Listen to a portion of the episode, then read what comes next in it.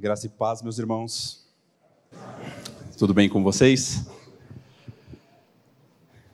Nós cantamos um hino agora há pouco que fala do que Cristo fez. Que Cristo veio aqui, se fez carne para nos salvar. E o hino fala duas coisas que ele fez. Ele fala que ele abriu a porta dos céus, mas fala que ele permitiu, a obra que ele fez, permite que, quando nós cheguemos lá, nós possamos vê-lo sem véu, vê-lo face a face. E a minha pergunta para nós hoje é por que, que nós fomos salvos? Por que Cristo nos salvou?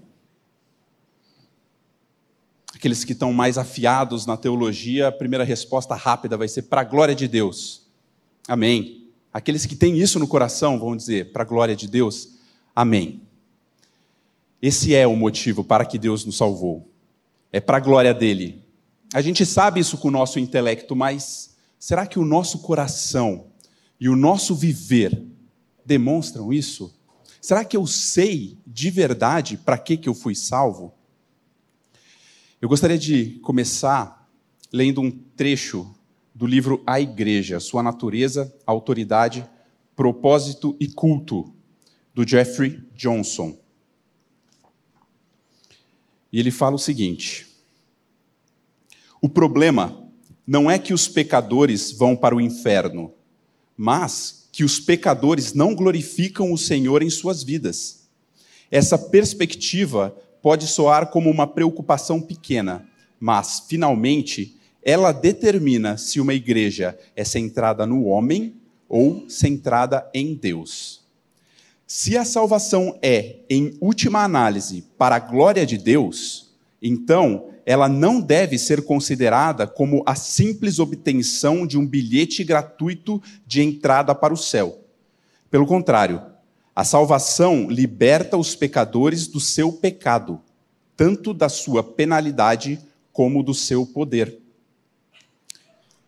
Se a salvação é vista principalmente como um bilhete de entrada para o céu, então tudo o que é necessário para nós querermos a salvação é um desejo de escapar das chamas do inferno.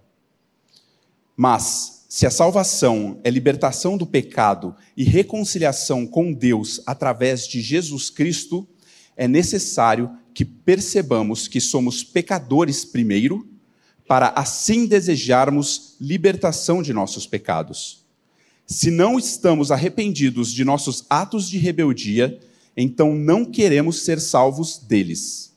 Se não queremos o perdão e a libertação do poder do pecado, e isso é evidenciado por uma vontade de abandonar tudo, até mesmo nossas vidas, então nós não queremos a salvação que Cristo oferece no Evangelho. São palavras duras, mas são palavras verdadeiras. Por que Cristo nos salvou, meus irmãos? É um simples, um mero ticket de entrada para o céu? Ou é para a glória dele e o que eu mais quero nessa vida é vê-lo sem véu? E se o que eu quero mais nessa vida é vê-lo sem véu, a palavra de Deus nos diz que Ele vai nos purificar para isso.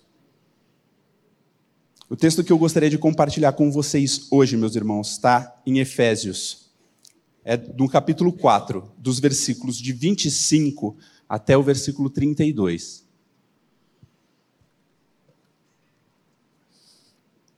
Esse texto, eu entendo que ele vai falar da nossa santificação pessoal com um propósito: a edificação da igreja de Jesus Cristo.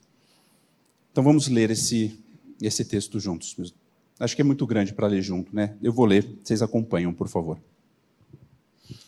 Por isso, deixando a mentira, fale cada um a verdade com o seu próximo, porque somos membros uns dos outros.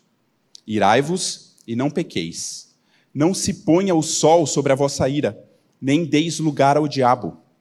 Aquele que furtava, não furte mais. Antes, trabalhe, fazendo com as próprias mãos o que é bom, para que tenha com o que acudir ao necessitado.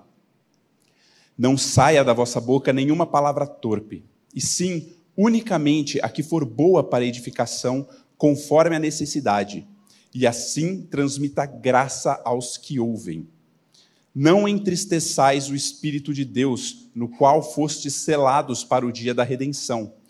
Longe de vós toda amargura e cólera e ira e gritaria e blasfêmias, e bem assim toda malícia. Antes, sedes um para com os outros, benignos, compassivos, perdoando-vos uns aos outros, como também Deus, em Cristo, vos perdoou.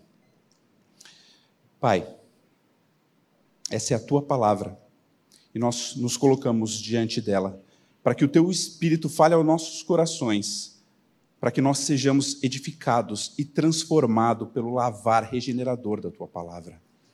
Nós também clamamos, Pai, que o teu espírito abra os olhos do entendimento daqueles que não te conhecem, para que vidas sejam alcançadas.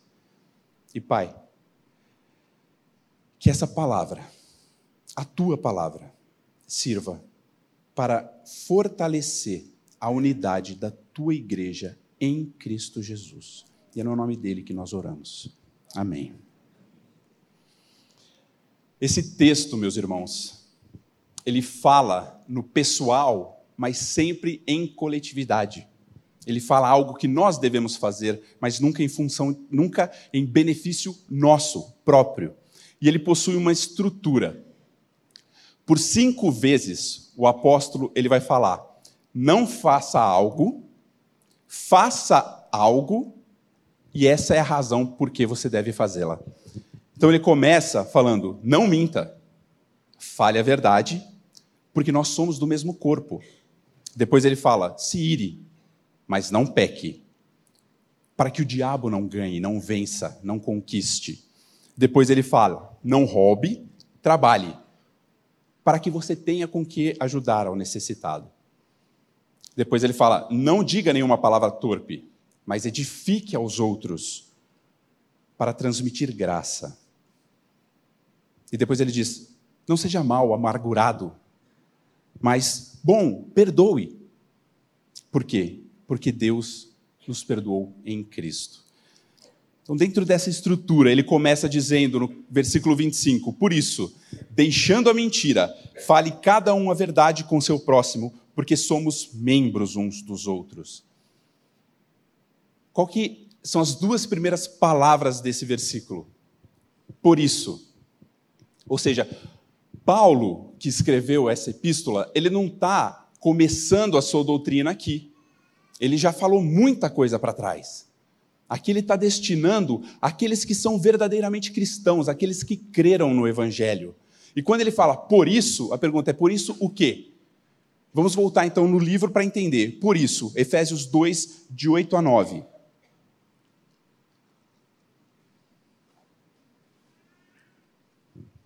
Porque pela graça sois salvos, mediante a fé, e isso não vem de vós, é dom de Deus, não de obras, para que ninguém se glorie. Por isso, porque fomos salvos.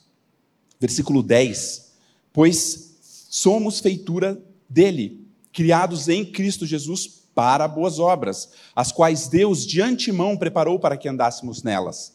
Por isso, porque fomos feitos para as boas obras.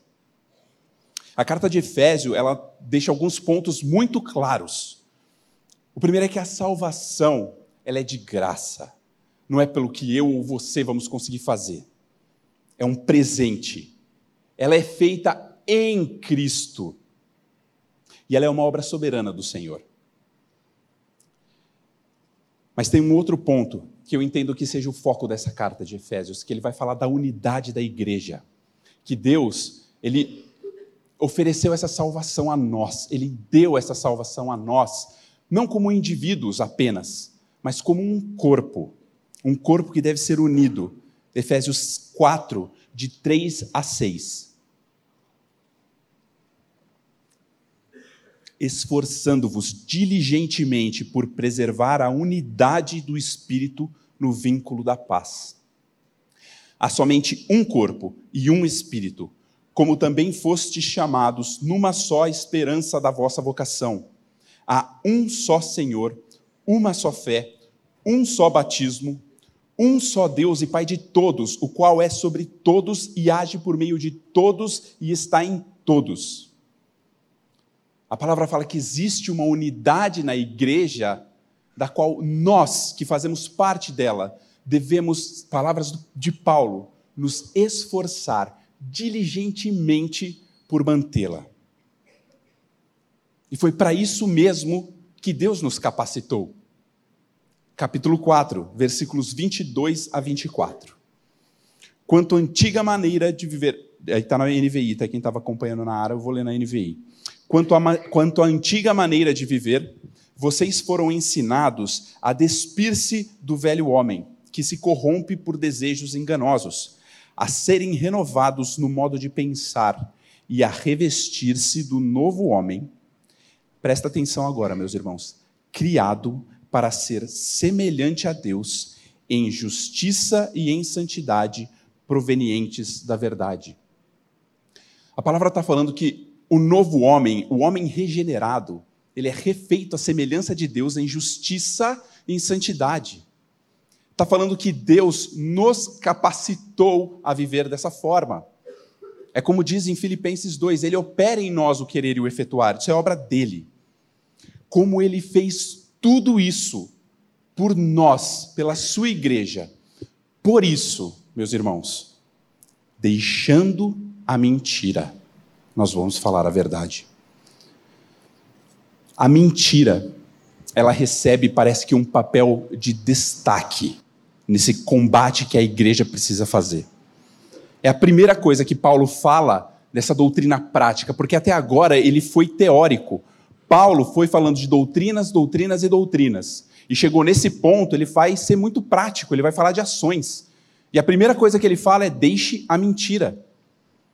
O primeiro pecado condenado na igreja primitiva foi de Ananias e Safira, quando eles mentiram.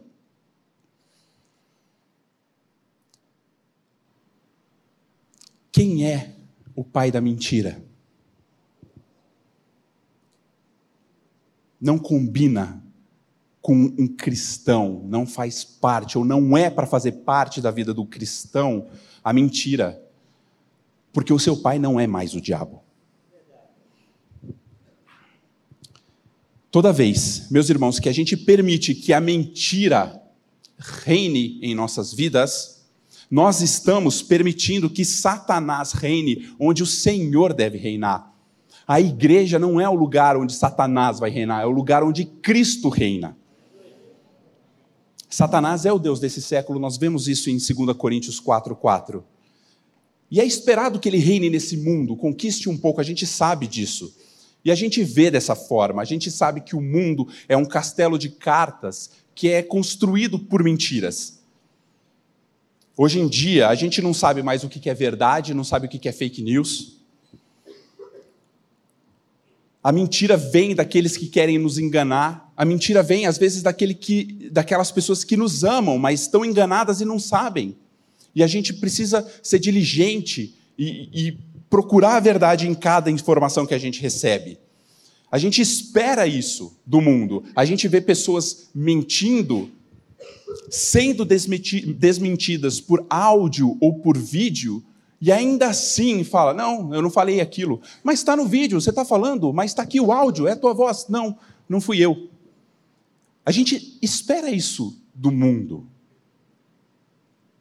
mas não dos de dentro. Não na igreja, não no corpo de Cristo. Na igreja do nosso Senhor, Paulo diz: fale cada um a verdade com o seu próximo. Não existe um relacionamento saudável que não seja fundamentado na verdade. Paulo aqui ele está citando Zacarias, Zacarias 8, 16 e 17. E a palavra de Deus diz assim: Eis as coisas que deveis fazer. Falai a verdade, cada um com seu próximo Executai juízo nas vossas portas, segundo a verdade, em favor da paz. Nenhum de vós pense mal no seu coração contra o seu próximo, nem ame o juramento falso. Porque todas essas coisas eu aborreço, diz o Senhor. Essa palavra aborreço, ela já foi traduzida diferente nas versões mais novas. Ela significa literalmente odeio. O Senhor está falando que ele odeia o juramento falso. Mas o que a gente leu no começo? Que a verdade é em favor da paz.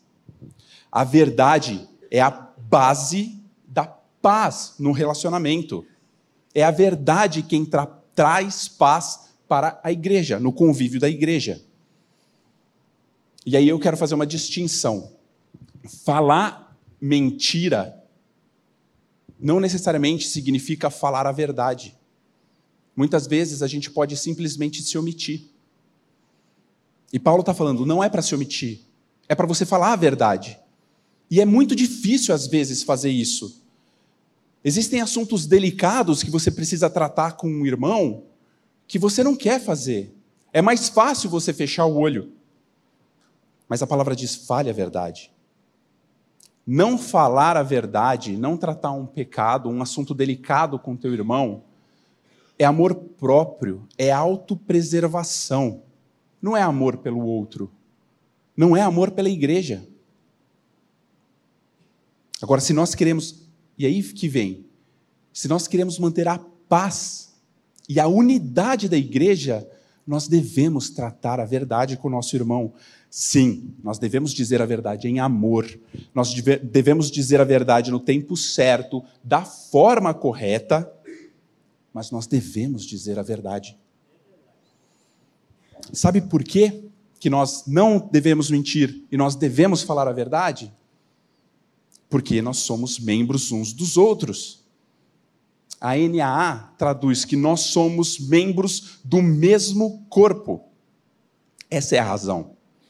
Em um corpo sadio, todas as células funcionam em perfeita harmonia, cada uma faz a sua função para o bem daquele corpo. Se uma célula para de funcionar para o bem daquele corpo, como que chama isso? Quando ela começa a agredir o próprio corpo? Câncer. Vamos ler 2 Timóteo 2, 17 e 18.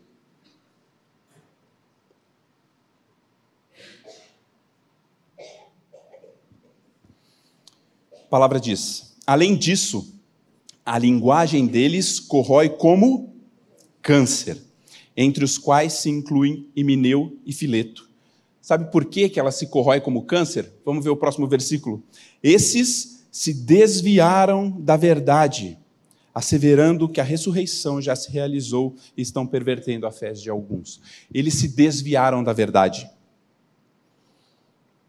Paulo, ele cita essas essas cinco vezes que ele fala, não faz isso, faz aquilo, são pecados ou ações que nós devemos fazer que são relacionais. Aqui é sempre com relação ao outro, para que nós mantenhamos a unidade da igreja. Todo, tudo o que nós fazemos, todo o pecado que nós cometemos, ou as boas obras que Deus faz em nós, todas elas, afetam a igreja. O pecado ele não é exclusivo. Se nós somos parte de um corpo, se eu bato o mindinho, se eu pego bem o mindinho bem na quina, é só o mindinho que dói? A primeira coisa que você faz é, é a coluna, vai direto para a coluna. Eu bati o cotovelo no chão esses dias, estava rolando com meu filho, bati o cotovelo, o braço dormiu. O olho fechou, a respiração acelerou o corpo sente. Mas Paulo nos fala: não minta, fale a verdade, porque vocês são membros uns dos outros. Isso vai manter a unidade da igreja. E o versículo 26 e 27 diz: Irai-vos e não pequeis, não se ponha o sol sobre a vossa ira, nem deis lugar ao diabo. Olha que ordenança estranha. Irai-vos. A palavra está mandando nós nos irarmos. A ira meus irmãos, ela é um atributo de Deus, ela faz parte do caráter de Deus.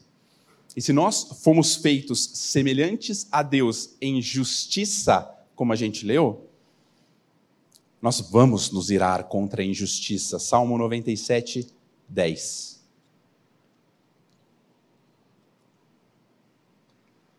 Vós que amais o Senhor, detestai o mal. Ele guarda a alma dos seus santos, livra-os da mão dos ímpios. Se nós somos semelhantes ao Senhor, nós devemos amar, odiar o mal, amar o bem. Mas o Senhor, ao mesmo tempo em que ele é ira, quando a gente fala que Deus é perfeito, não quer dizer só que ele não erra, não quer dizer só que ele não peca. O Senhor ele é perfeito, quer dizer que todos os seus atributos, todas as suas qualidades, suas características, o seu caráter, tudo, eles coexistem em perfeita harmonia, sem que um se sobreponha ao outro. Então, quando Deus é ira, ele é plenamente amor. Quando ele é justiça, ele continua sendo graça. Eu e você nós não somos assim. Se eu quero demonstrar amor para com o meu filho, alguém faz alguma coisa contra ele, eu não vou ser justo. Eu passo por cima da minha justiça para defender por amor o meu filho. O Senhor não é assim. E quando a palavra de Deus fala para nós, irai-vos, fala, ire-se como o Senhor o faz. Com amor, com misericórdia, com graça, com longanimidade, com benignidade. E ele fala, iri, mas cuidado, não pequem ao fazer isso. Essa ira santa, esse, detestar o mal, é contra as coisas que se levantam contra o Senhor. Não é uma indignação pessoal. Alguém fez algo contra mim eu mirei. A palavra fala que eu deveria mirar? Não. Não é justiça própria, não é autodefesa. A nossa ira essa ira que nós estamos acostumados a ter, essa que provavelmente 100% das vezes que a gente teve foi essa, 100% não, mas 99% das vezes que a gente teve foi essa, esse tipo de ira não traz justiça. Lembre-se, a gente foi feito justiça, semelhante a Deus em justiça. E não é a ira que me faz semelhante ao Senhor. Tiago 1, 19 e 20. Sabeis estas coisas, meus amados. Todo homem, pois, esteja pronto para ouvir, tardio para falar e tardio para se irar. Porque a ira do homem não produz a justiça de Deus. A nossa ira, meus irmãos, ela ela está contaminada. Nós buscamos vingança, justiça própria. Eu quero resolver com as minhas próprias mãos. E às vezes é contra a injustiça, que eu deveria estar irado mesmo. Mas aí eu busco os meus meios, e a palavra não fala para fazermos isso. Romanos 12, 19 e 20. A palavra não nos diz para nos vingarmos. Não vos vingueis a vós mesmos, amados, mas dai lugar à ira, porque está escrito: A mim me pertence a vingança, eu é que retribuirei, diz o Senhor. Pelo contrário, se o teu inimigo tiver fome, dá-lhe de comer. Se tiver sede, dá-lhe de beber. Porque fazendo isto, amontoarás brasas vivas sobre a sua cabeça, sobre a cabeça do inimigo. Você amontoa vergonha para o seu inimigo. Se você se irou dessa forma, meu irmão, se você se irou a ponto de entregar tudo nas mãos do Senhor e fazer o bem para o seu inimigo, a tua ira é santa. Se não, nós estamos buscando a nossa justiça. Mas a gente olha tanto mal acontecendo e as coisas e as, parece que as pessoas que fazem mal não sofrem a punição pelo mal que estão fazendo.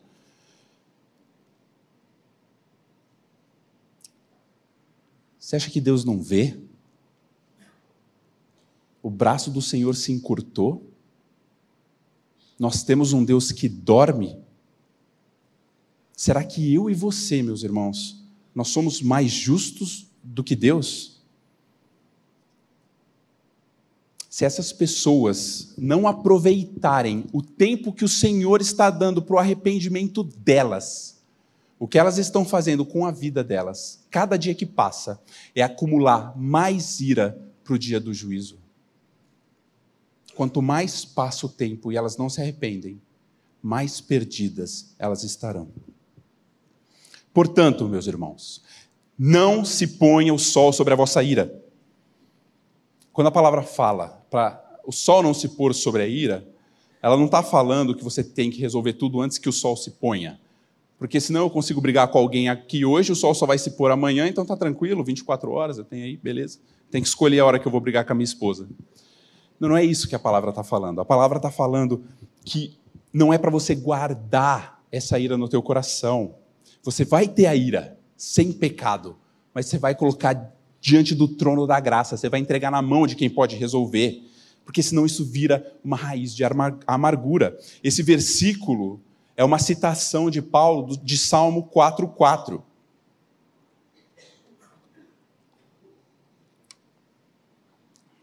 Irai-vos e não pequeis. Consultai no travesseiro o coração e sossegai. Não, mas se eu vou deitar, o sol já se pôs. Espera aí, não, o que, que é? O que, que é? É você não guardar esse rancor. A ira deve durar pouco tempo. Tem pessoas que fazem parte da nossa vida não param de fazer injustiça e não necessariamente pessoas que a gente conhece. Às vezes é, é, é uma autoridade, um governante, um chefe, alguma coisa. Faz parte da nossa vida, a gente não tem como se livrar deles. E a nossa indignação, quando eles se levantam contra o Senhor, ela vai permanecer. Mas a gente não vai guardar a ira no coração, porque nós vamos descansar naquele que falou: Eu retribuirei.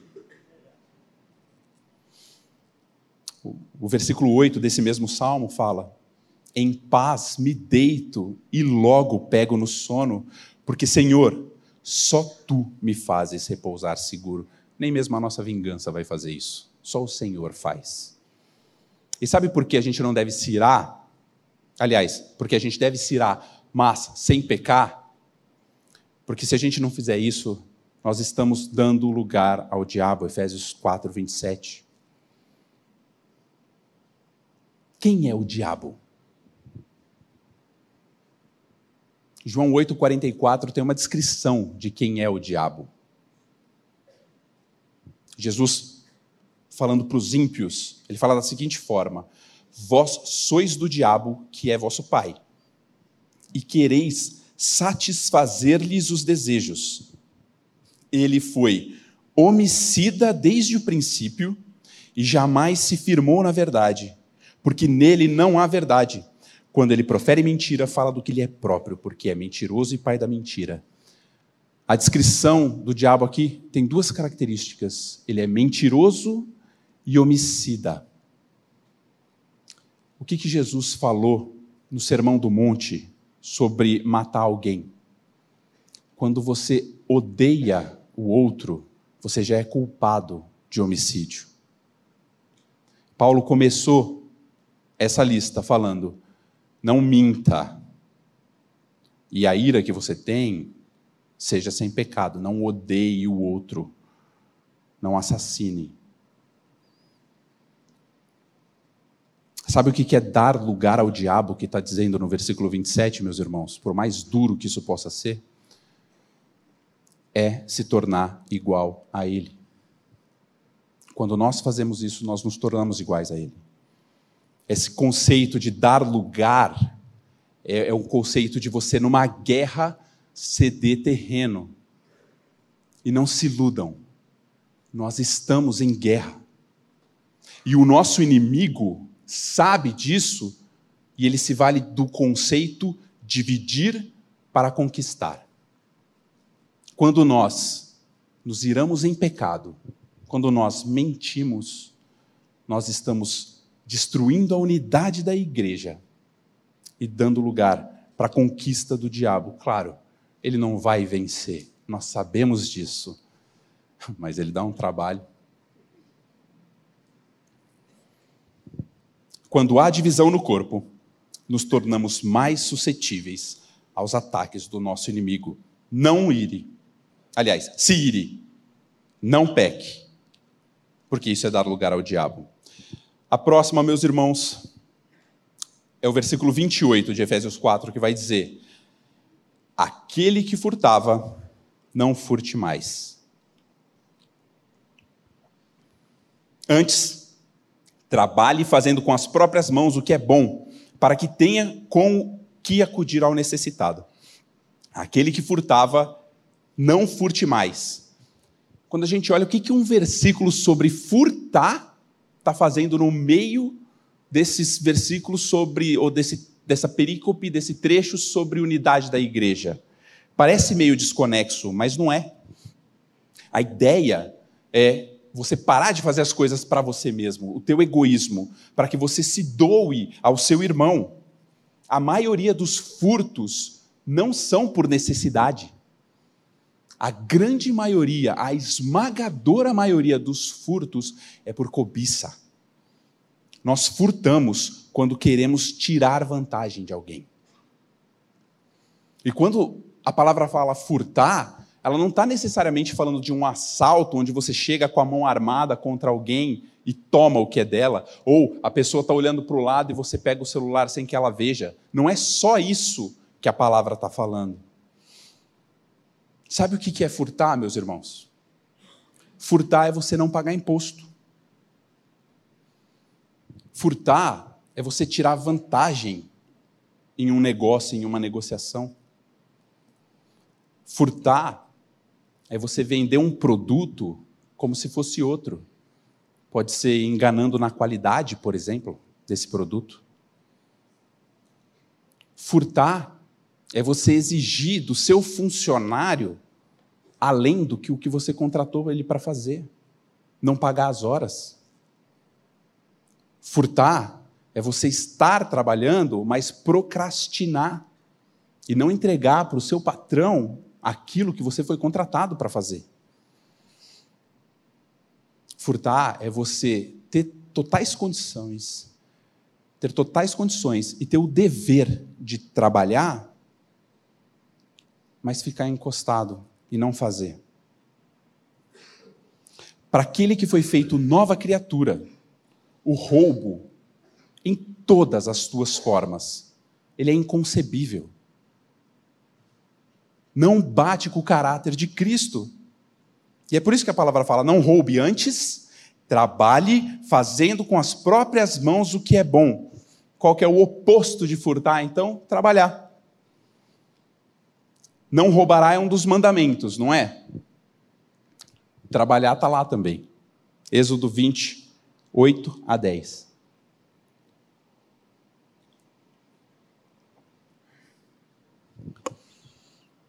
Lembra-te do dia de sábado para o santificar. Quarto mandamento, né? Olha o que a palavra fala no versículo 9: Seis dias trabalharás e farás toda a tua obra, mas o sétimo dia é o sábado do Senhor. Nós vivemos em tempos em que todo mundo quer ficar rico trabalhando pouco. Essas ilusões são vendidas todos os dias na internet. Você abre o YouTube, você vai ver um vídeo. Se você não tem o prêmio, vai vir a propaganda de alguém te vendendo dinheiro fácil, sem trabalhar. Nós estamos numa geração que não sabe o que é suar a camisa para ganhar o pão. Mas a palavra de Deus nunca garantiu dinheiro fácil para a gente. A palavra de Deus ela fala para nós trabalharmos, porque isso é bom. Em Gênesis 3,19 fala que com o suor do rosto nós vamos ganhar o pão. Em Tessalonicenses, 2 Tessalonicenses 3,10 fala que aquele que não trabalhar, não come. Eclesiastes 24, 2,24 vai falar que para o homem não existe nada melhor do que comer e beber e encontrar prazer em seu trabalho. E vi que isso também vem da mão de Deus. Que prazer que é para o homem comer do fruto do seu trabalho. Mas hoje em dia a gente não quer. Tem tanta loteria por aí. E aí fica a pergunta: para que nós trabalhamos? Eu não fiz a pergunta no começo: qual o objetivo da nossa salvação? Por que, que nós fomos salvos? Para a glória de Deus. Para que, que é o trabalho, então, meus irmãos? Para a glória de Deus, a gente sabe disso. 1 Coríntios 10, 31, deixa claro. Portanto, quer comais, quer bebais, ou façais qualquer outra, outra coisa qualquer, fazei tudo para a glória de Deus. O seu trabalho é, entre aspas, uma desculpa para você dar glória a Deus, para você glorificar o Senhor na tua vida por meio do teu trabalho. É uma oportunidade que você tem para testemunhar para aqueles que trabalham com você desse Cristo que te salvou. Você não trabalha para você. Você não trabalha para o seu chefe, para o seu, o seu patrão. Você trabalha para Deus. E o seu trabalho é o que você faz com as tuas mãos para glorificar o nome do Senhor. E não pense que só aqueles que trabalham em ministérios da igreja, ah, eu preciso ser pastor para que o meu trabalho glorifique a Deus. Não. Não interessa qual é o seu trabalho. Ele deve ser para glorificar o nome do Senhor. Esse é o primeiro ponto. E o segundo ponto é o que a gente viu aqui. O segundo ponto é que o seu trabalho deve ser em favor dos outros. A palavra fala: trabalhe para que tenha com que acudir ao necessitado. A motivação do trabalho cristão deve ser, em segundo lugar, ajudar aqueles que estão precisando. É você ter a condição, é você ter o privilégio de ter a condição de ajudar aqueles que precisam. Mas qual é a nossa real motivação? Qual é a minha e a tua real motivação quando a gente vai trabalhar? É ganhar dinheiro? É se aposentar? É comprar uma casa? É trocar de carro? É poder viajar duas vezes por ano? Uma vez por ano? Eu não estou falando que essas coisas não devam acontecer e que isso é mal. Não é isso que eu estou falando. Mas qual que é a motivação? O que nos leva a trabalhar? O que nos faz levantar todos os dias de manhã? Deveria ser, em primeiro lugar, glorificar o nosso Senhor, e em segundo lugar, poder ajudar os necessitados, ajudar o próximo. Mas na verdade, hoje em dia é meio que o oposto. Quando nós vamos para o trabalho, o que nós mais vemos são pessoas que querem acumular e ganhar mais para si. E se for necessário, ainda pisa nos outros. E onde começa a ajuda aos necessitados para o cristão? Na sua própria casa. 1 Timóteo 5, 8. Ora, se alguém não tem cuidado dos seus, e especialmente os da própria casa, tem negado a fé e é pior que o descrente. Até o descrente cuida da casa. Portanto, meus irmãos, não roubem, mas trabalhem para que a gente tenha com o que ajudar os necessitados. Isso é unidade da igreja, você vê um irmão necessidade e ter a condição de ajudar. Que bênção que é isso. E a palavra fala: é melhor dar do que receber. Muito mais abençoado aquele que tem a condição de dar. Efésios 4, 29. Paulo continua falando dessa lista de coisas que podem destruir a unidade da igreja. E ele fala dessa vez: Não saia da vossa boca nenhuma palavra torpe, e sim unicamente a que for boa para edificação, conforme a necessidade, e assim transmita graça aos que ouvem. Não saia da vossa boca nenhuma palavra podre. Torpe significa isso: podre, apodrecido. E sabe o que a gente imediatamente pensa? Qual é a primeira coisa que a gente pensa? Não sai da tua, palavra, da tua boca nenhuma palavra torpe. Palavrão. Ah, mas eu não falo palavrão, então tá beleza. Mas olha o que, que o versículo fala. Não saia da, da vossa boca nenhuma palavra torpe, mas a palavra tem que ser o quê? A que edifica, conforme a necessidade, para transmitir graça. Se não for isso, é palavra torpe. Palavras bonitas podem ser palavras torpe.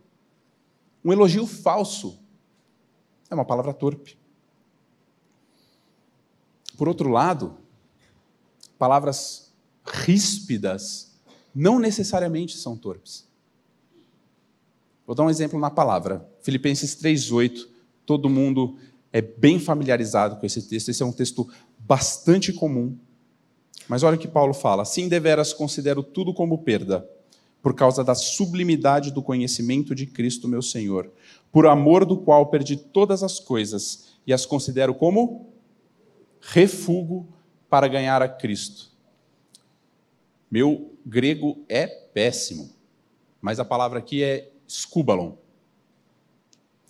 Essa palavra, ela foi amenizada nessa tradução. Em todas as traduções, na verdade.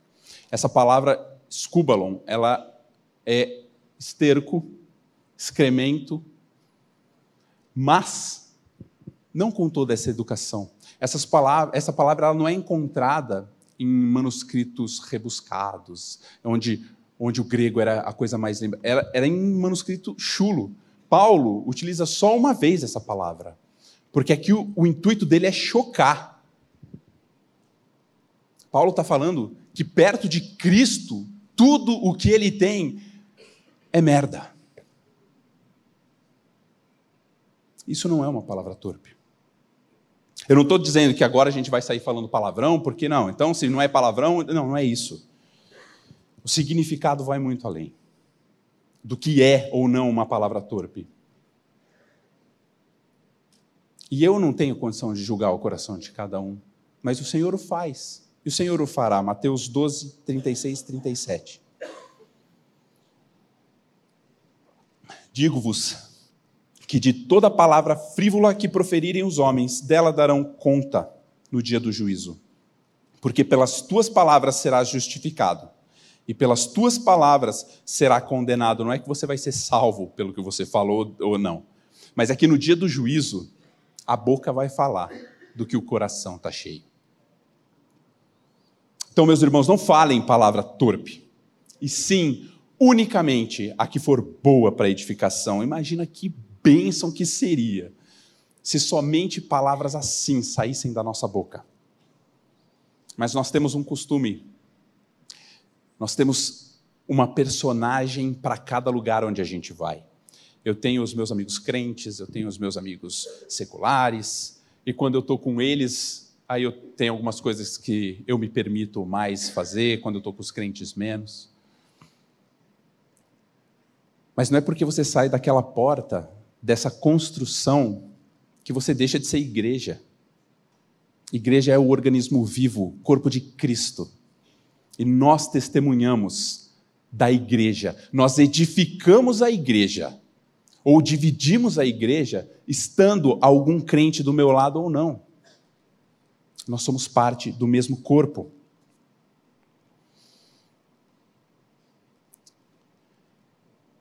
Outro ponto que fala além de ser palavras que edificam, fala sobre a necessidade.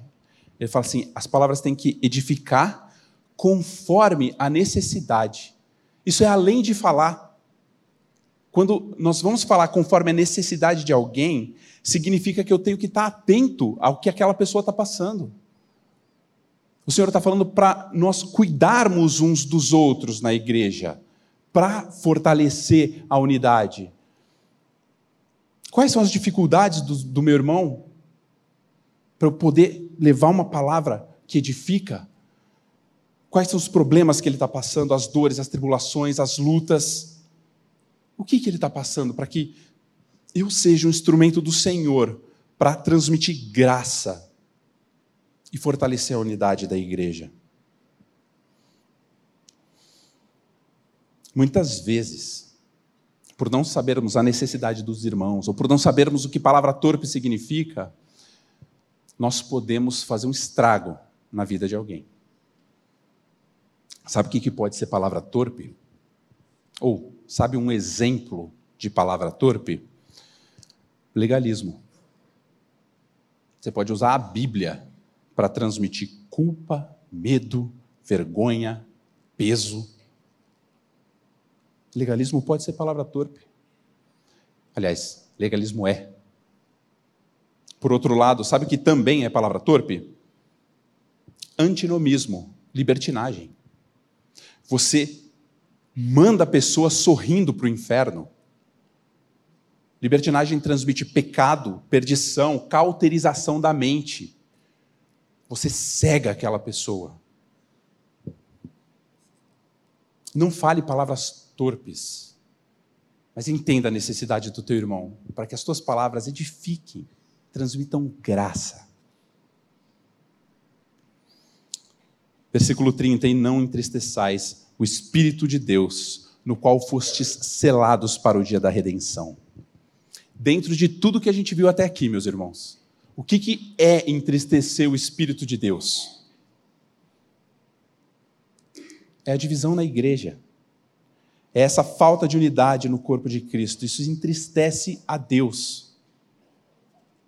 Será que a gente sabe de fato o que é o corpo de Cristo, o que significa a igreja de Cristo. Meus irmãos, para sempre, para sempre, eu vou chamar vocês de irmãos. Eu vou chegar na eternidade, diante do nosso Senhor Jesus Cristo. Primeira coisa que eu quero, né? Mas lá eu vou estar com vocês. Vocês são os meus irmãos. Como que eu vou cultivar esse relacionamento eterno com vocês? E sabe, uma coisa que eu acho fantástica nesse versículo é que fala que nós fomos selados para o dia da redenção. Há diversidade? Há. Há diferença? Há mas todos nós fomos selados em um só corpo. E é por isso que a palavra fala: se esforça por manter essa unidade. Meus irmãos, o que Cristo fez é para sempre. Vai ser fácil? Não, não vai. Todos nós nascemos em iniquidade. Todos nós. Dessa lista que a gente acabou de ler de, dos pecados, de poucos pecados, nós já cometemos todos. Por quê? Porque nós nascemos na iniquidade. E o que, que nós merecíamos? O que, que o pecado faz? O que, que aqueles que não glorificam a Deus merecem? A condenação eterna. Porque nós ofendemos um Deus eterno. A gravidade do pecado, ela não se dá só pelo ato em si, mas contra quem ele é cometido. Se eu cometo um pecado contra um Deus eterno, o meu castigo é eterno.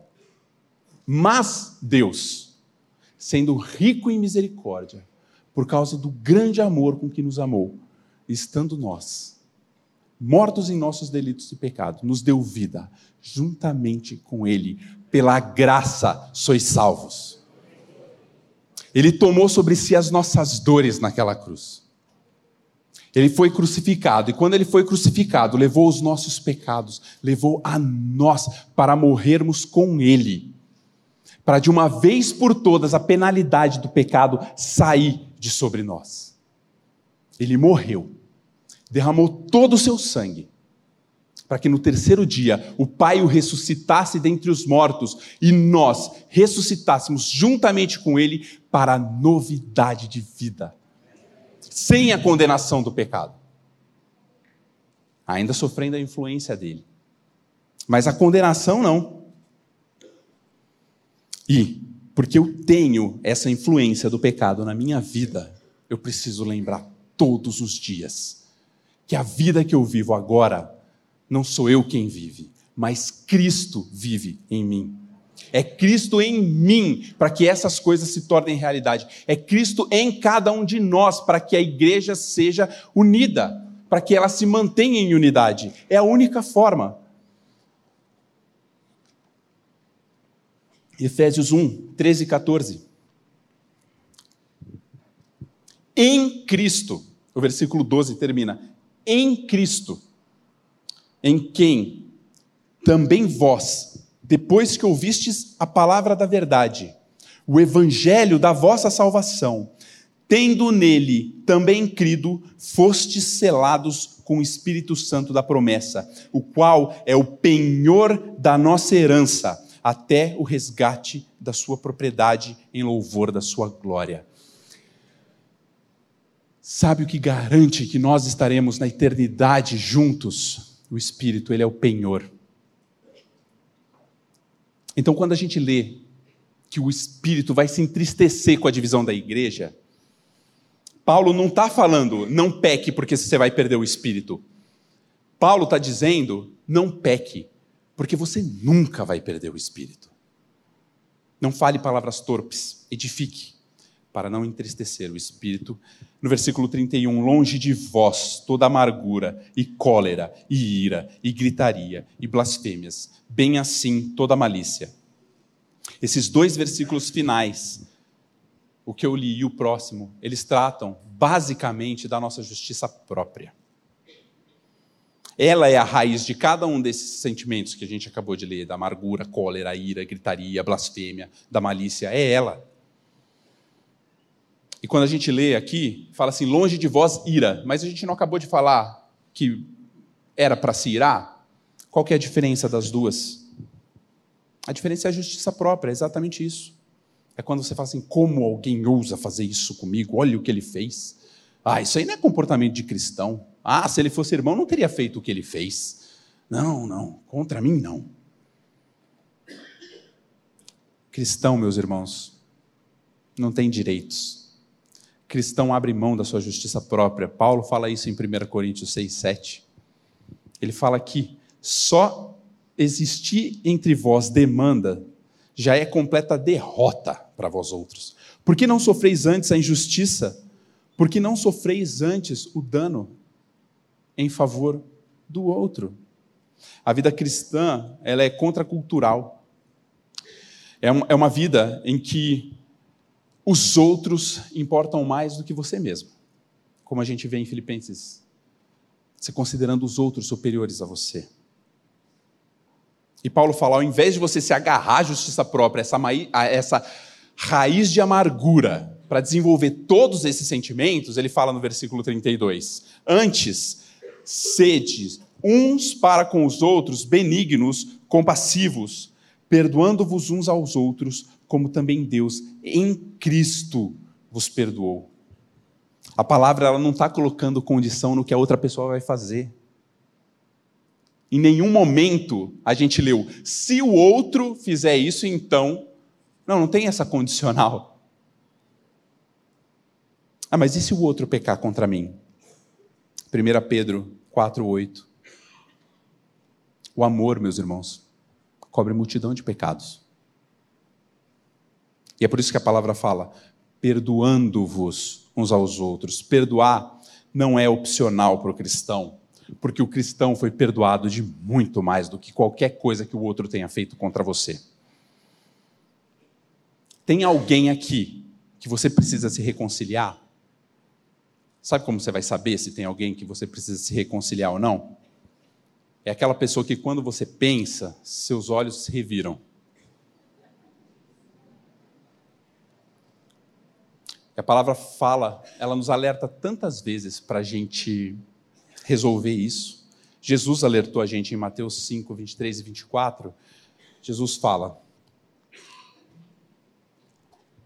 Se, pois, ao trazeres ao altar a tua oferta, ali te lembrares que teu irmão tem alguma coisa contra ti, não é você que tem contra ele, tá?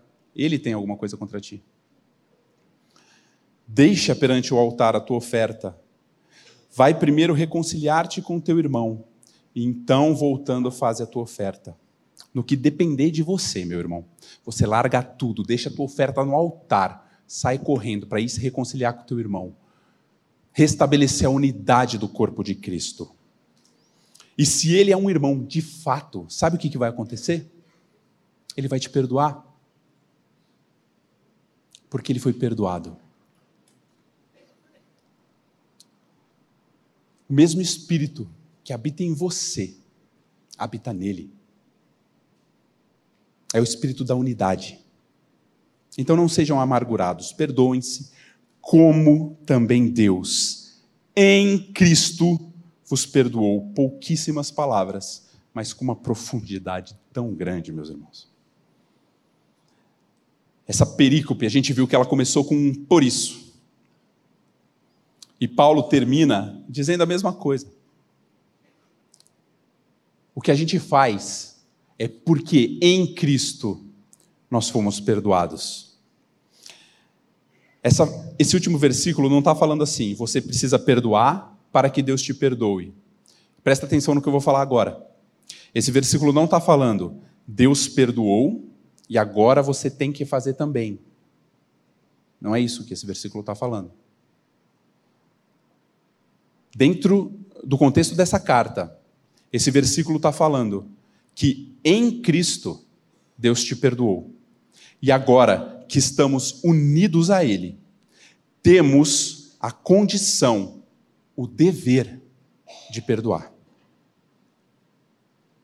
Não existe nova vida fora de Cristo. A nova vida é Cristo em mim, em nós. Se morremos com Ele, cremos que com Ele viveremos. É a vida dele em nós que sustenta e que faz tudo. Bruno, eu estou tão longe de ser o que essa carta diz. Eu também, meu irmão. Eu estou. Mas Ele, que começou a boa obra, é fiel e justo para aperfeiçoar até o dia de Cristo. E é por isso que o nosso cabeça, o cabeça de nós, um único corpo, vai nos sustentar. Cinco, não faça. Cinco, faça. Por cinco motivos. Não minta. Fale a verdade. Porque somos membros do mesmo corpo. Não peque ao se irar. Para que o diabo não vença. Não roube. Trabalhe para ajudar aqueles que têm necessidade. Não fale palavra torpe, mas edifique os outros para transmitir graça, para não entristecer o espírito, para manter a unidade da igreja. Não seja amargurado. Não se prenda à sua justiça própria. Abra mão dos seus direitos, seja bom, perdoe o seu irmão, porque em Cristo Deus nos perdoou. Gostaria de só, para a gente terminar, ler mais uma vez esse trecho, agora que a gente estudou, clamando que o Espírito Santo nos o entendimento. Por isso, deixando a mentira, fale cada um a verdade com o seu próximo, porque somos membros uns dos outros. Irai-vos e não pequeis. Não se ponha o sol sobre a vossa ira, nem deis lugar ao diabo. Aquele que furtava, não furte mais. Antes, Trabalhe fazendo com as próprias mãos o que é bom, para que tenha com o que acudir ao necessitado. Não saia da vossa boca nenhuma palavra torpe, e sim unicamente a que for boa para edificação, conforme a necessidade, e assim transmita graça aos que ouvem. E não entristeçais o Espírito de Deus, no qual fostes selados para o dia da redenção. Longe de vós toda amargura e cólera e ira e gritaria e blasfêmias, bem assim toda malícia. Antes, sede uns para com os outros benignos, compassivos, perdoando-vos uns aos outros, como também Deus, em Cristo, vos perdoou. Amém. Pai, só o teu Espírito para fazer isso em nós. Só a obra maravilhosa, redentora do teu filho para fazer isso em nós. Mas nós te louvamos e te agradecemos, porque nós cremos que essa obra foi absolutamente completa. Essa obra que é soberania tua, da qual dependemos. O nosso clamor agora, meu Pai, é que a cada dia o teu espírito nos lembre nas pequenas decisões, nas grandes decisões, na nossa rotina. Pai, que o teu espírito nos lembre da tua palavra, para que as nossas ações reflitam o caráter de Cristo em nós. E é no nome do teu filho que nós pedimos isso. Amém.